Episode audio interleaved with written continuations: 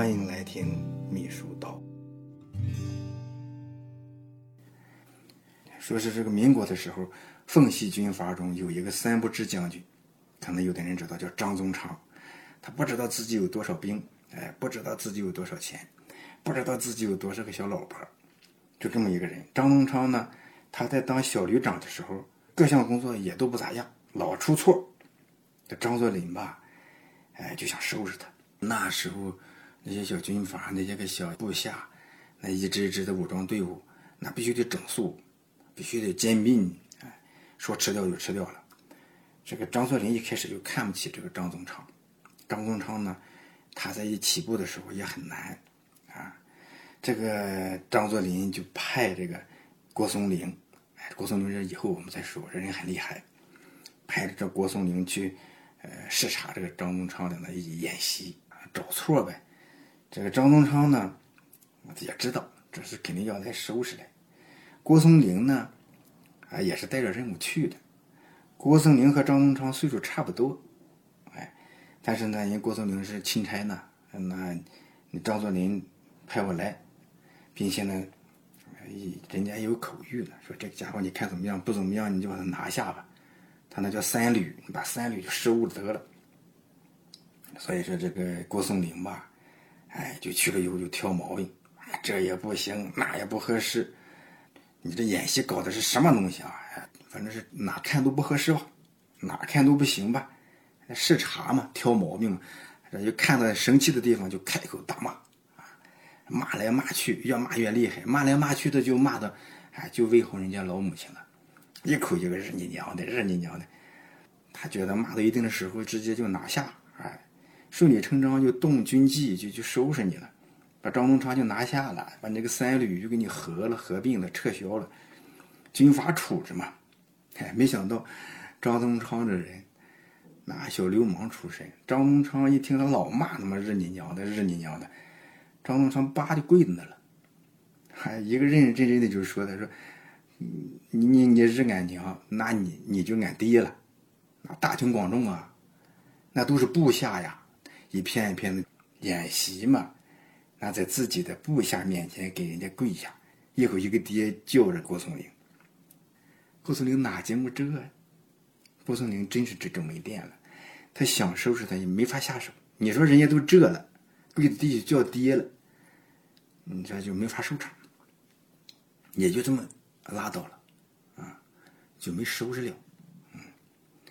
所以说，你说挨骂这个事儿，一方面，哎，你要高度重视，认真应对，主要是呢改正错误，啊，你不能说张宗昌那一套多对，但是呢，他他也有他自己的办法，啊，我是说这个。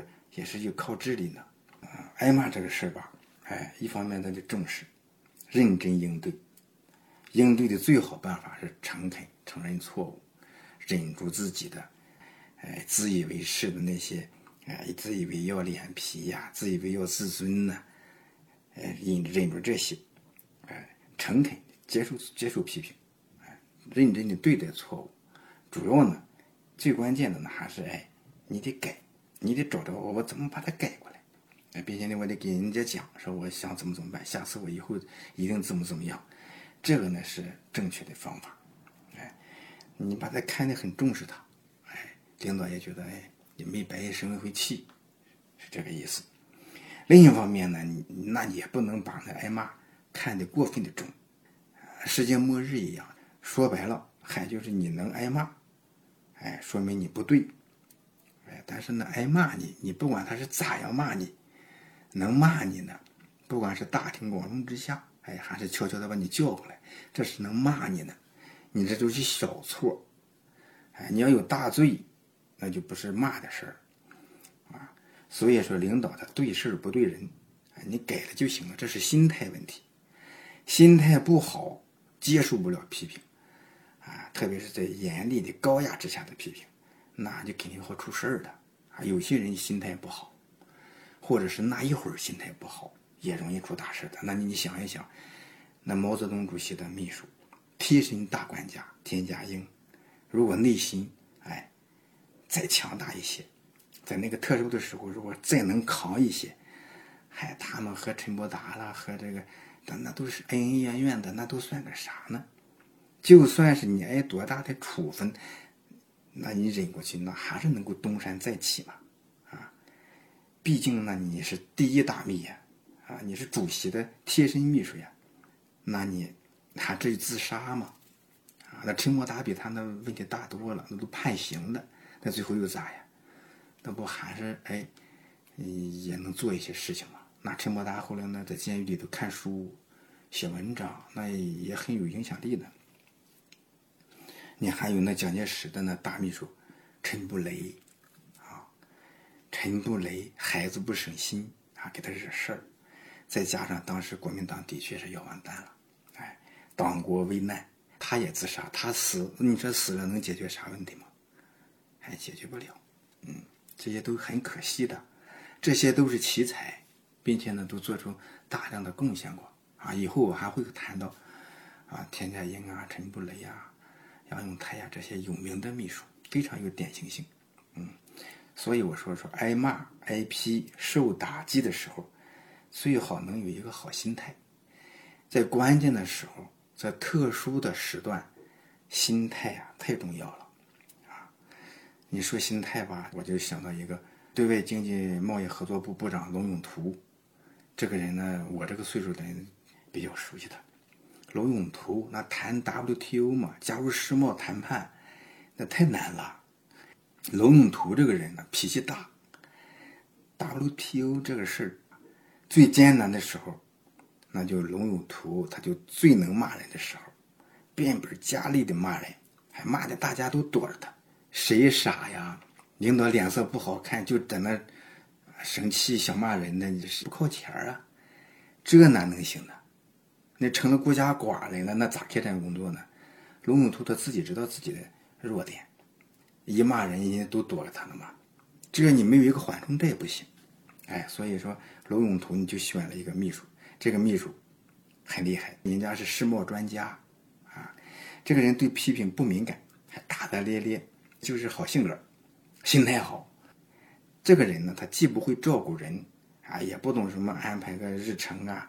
反正是服务的事，做的并不咋样。有的时候起不来床，龙永图还得去喊他呢，还该起床了。这样的秘书我日常生活中见过，我就经过一个领导的秘书。哎，特别是他写材料累的时候，那第二天出差，那领导就真的敲门一下，起来吧，到点了，吃饭吧。但是人家有自己的那一套，他肯定是有优势。这个秘书，人家的优势就是心态好。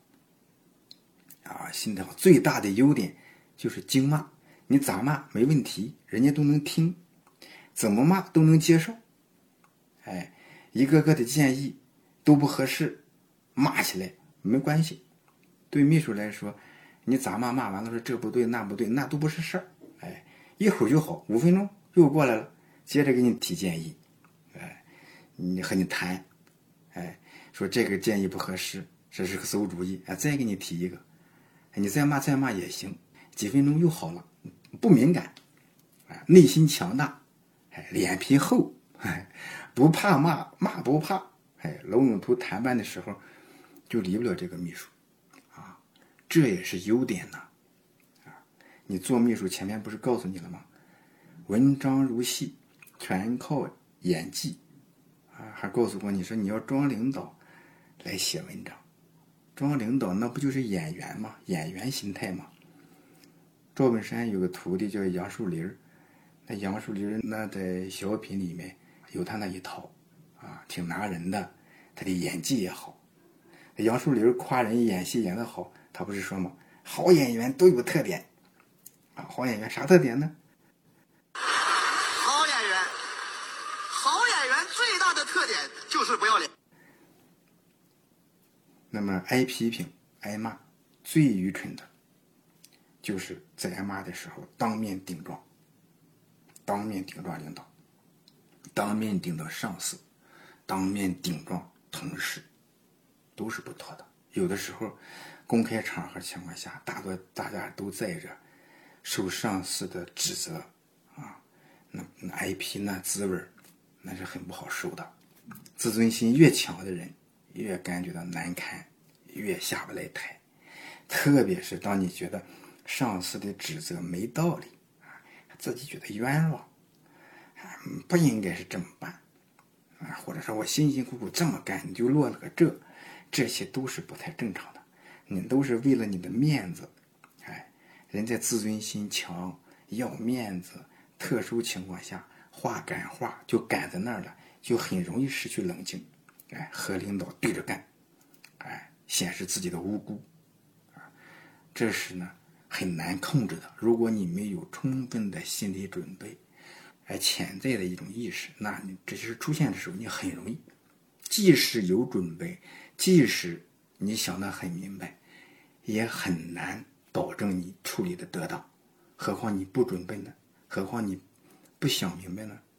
啊，说越有才，人越有独到的见识，这些过程，这个修炼的过程，是越难的啊。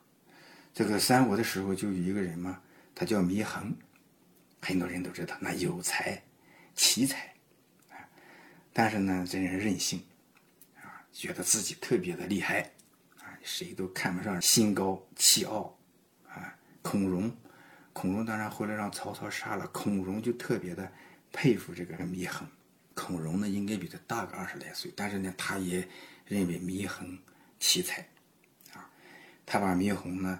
推荐给曹操，想让他帮着曹操做点事儿。祢衡呢，他瞧不起曹操，他不想去。曹操呢，就盯住这事儿了。孔融说的话，曹操也很重视呀。孔融的才华在那放着呢。然后呢，这个曹操想用他，哎，也就呢，想批评批评他，意思你咋不跟我来？你以为我怎么怎么样？你虽然是有个才，你不过是一介书生嘛，你得通过你的才华到我这儿来创业办事儿。打江山，这你哎想批评批评他，但是呢，不好直接批，也不好骂他，因为他不是自己的手下嘛，他不是自己手下，你骂人，你骂不着人家。但是那领导那个批评人的方法多了，哎，曹操就让你说祢衡，你可以哎给我们击击鼓嘛，当众击鼓，啊，这实际就是给大家服务一下呗，哎，表示呢你比较低，或者是你新来的，其实就让他。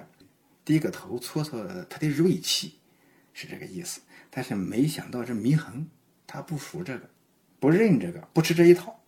他来了个哎击鼓骂曹，这事就很很经典了。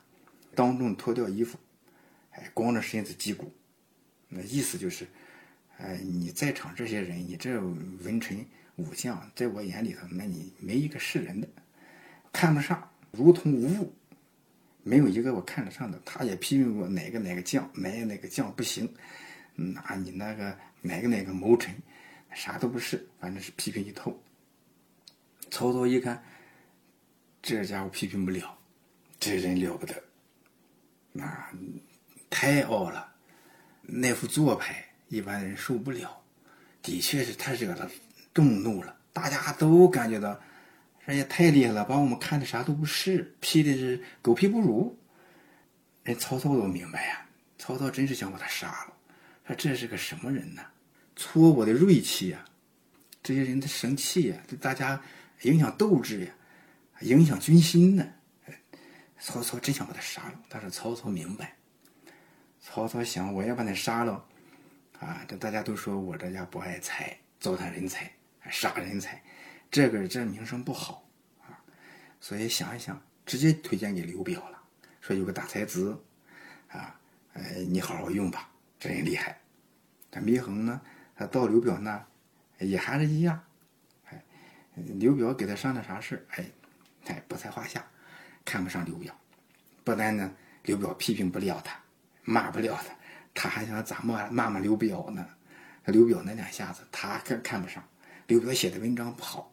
文章水平不咋地，那祢衡拿过来看看，这是啥东西？直接就给他撕了，一点情面都不给，一点面子都不给留。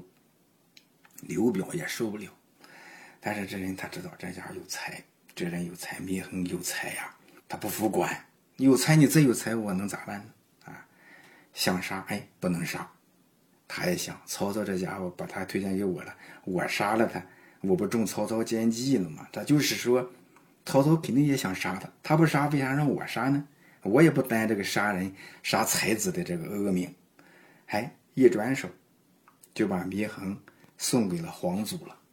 皇祖这个人呢，脾气大，性子急。这个祢衡到皇祖那去，皇祖一看呀，这人厉害呀，有才呀！一哎呀，什么曹操、刘表，你们都都这么好的才呢，不用啊！这这这，我是得了便宜了。但是等到祢衡当众就羞辱这个皇祖，啊，皇祖的性子急，他根本受不了呢，他直接就把他祢衡就给杀了。祢衡死的时候才二十六岁，他拿到现在，这都是年轻干部。能做多大的事儿？这可惜了了啊！那个时候，哎，有能耐你不管用，挨骂的时候你受不了，那你挨骂你受不了，那你就挨刀吧，那就这个意思。那种封建制度，那有的人也说说祢衡啊，这是文人风骨啊。我是说，安能摧眉折腰事权贵啊？使我不得开心颜。其实这很难说是文人风骨。要说文人风骨啊，哎，你可以研究一下这个魏晋时期的那些文人的做派，啊，或者说你就民国的时候有很多文人、大文人、大儒那些处世之道，啊，今天呢我们先不讲这些，我们以后再找机会。所以有人说啊，这个最挨骂和最体面的职业，这个秘书就算是一个，啊，其实骂人和被骂。都是角色需要，必须足够重视，有错就改，事关执行力，哎，事关对上级的尊重。职场上嘛，你尊重自己，其实实在是，哎，首先要拿别人当回事的意思。首先尊重别人，你拿别人当回事领导批评你，同事，哎，批评你，不管是谁，如果说骂你。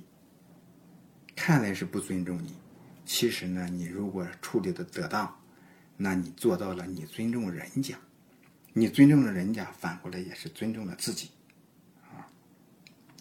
但是你要过于认真，把那挨骂那个事把骂人、把挨批的事看得天大，哎，挨了批就像得了一场大病似的，死去活来，哎，那你反过来也让人看不起你。高人能够在。挨骂的过程中呢，体会到，哎，能够学到更深层次的东西。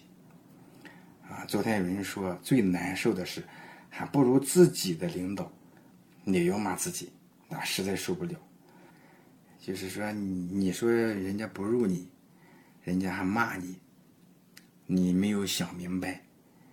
打个比方说，你一个名牌大学的高材生，如果让你给一个没啥学历的领导服务，那领导不骂你几句，你能知道谁水平高？哎，到底谁水平高？你心里能没个数吗？